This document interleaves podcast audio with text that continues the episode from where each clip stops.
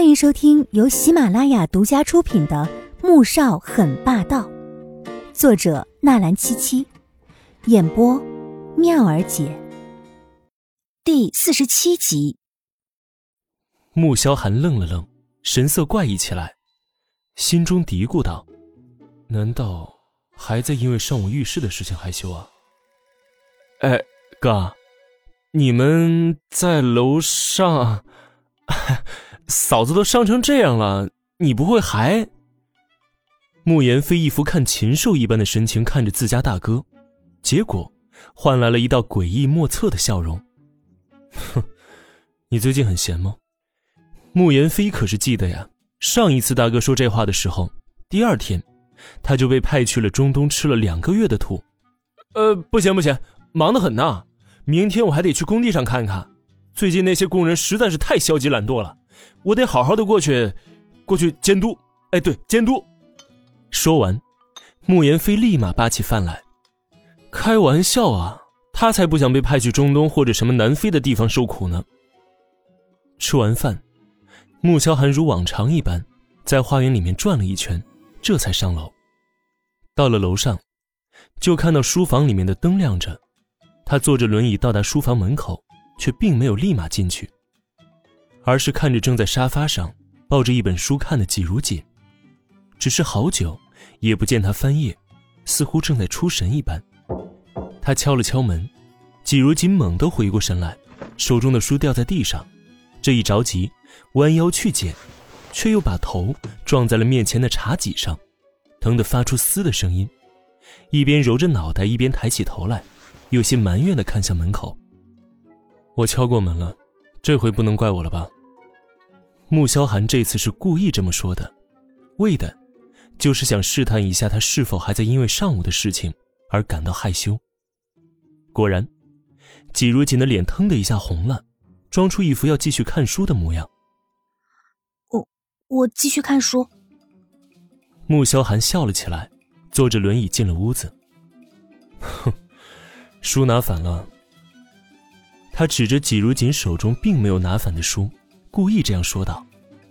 季如锦立刻将书掉了个头，等他看清时，蓦地睁大眼睛：“刚刚明明没有拿反，这人怎么骗人呢？”你，季如锦抬起头来，就撞进了男人戏谑的眼神里面，不禁闪神。不可否认的是，穆萧寒是他见过的最好看的男人，不仅是他的容貌。还有气质，虽然戴了一副眼镜，可是这样不但没有令他的俊美打折，反而平添了一分儒雅和内敛。目光冷冽时，威慑不减反增。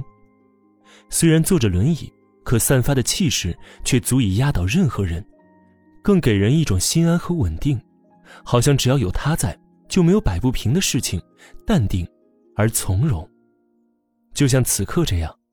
带着笑，却又暖得让人心都化了。也难怪江源对他如此痴情了。想来任谁也没有办法抗拒这样一个吸引力十足的男人啊！我什么？穆萧寒并没有错过他眼中的情绪，笑得更加愉悦了，声音中也透着一股轻松感。你可不可以不要起诉季家？季如锦脑子一抽，忽然蹦出这样的一句话。这句话说出之后，他立刻就后悔了。嗯，刚才是我瞎说的。你是不是要用书房啊？我不打扰你了。他有些慌，害怕从穆萧寒的嘴中听到什么刺心的话语，立刻站了起来，就要往外面走去。给我一个不起诉几家的理由。穆萧寒并没有像昨天那样不悦，淡淡的瞥了他一眼。季如锦摸不准他这是几个意思，但还是决定试一试。没有什么理由啊，只是不想被人骂我是忘恩负义罢了。我更不想每次回到季家都是提心吊胆的。季如锦毫不隐瞒的将自己内心的想法说了出来。每次踏进兰溪花园，他就会感受到强烈的紧张和压抑。叶梅的刁难，季明轩的欺压。季风伯的冷酷，以及季少云的骚扰，唯独季老太太会和颜悦色的跟他说上几句话，可如果他威胁到纪家任何一个人的利益，纪老太太就会毫不犹豫的抛弃他。他知道自己是个外人，和纪家并无血缘关系，所以老太太和纪家人这样做也是无可厚非的。若非纪明轩做的那些事情已经踩到他的底线，他还是会选择继续的隐忍，因为他并不想背负骂名，更不想每次被老太太叫回去时，都要受到一番胆战心惊的教训。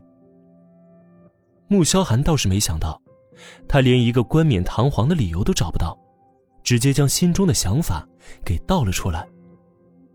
书房里面，顿时异常的安静。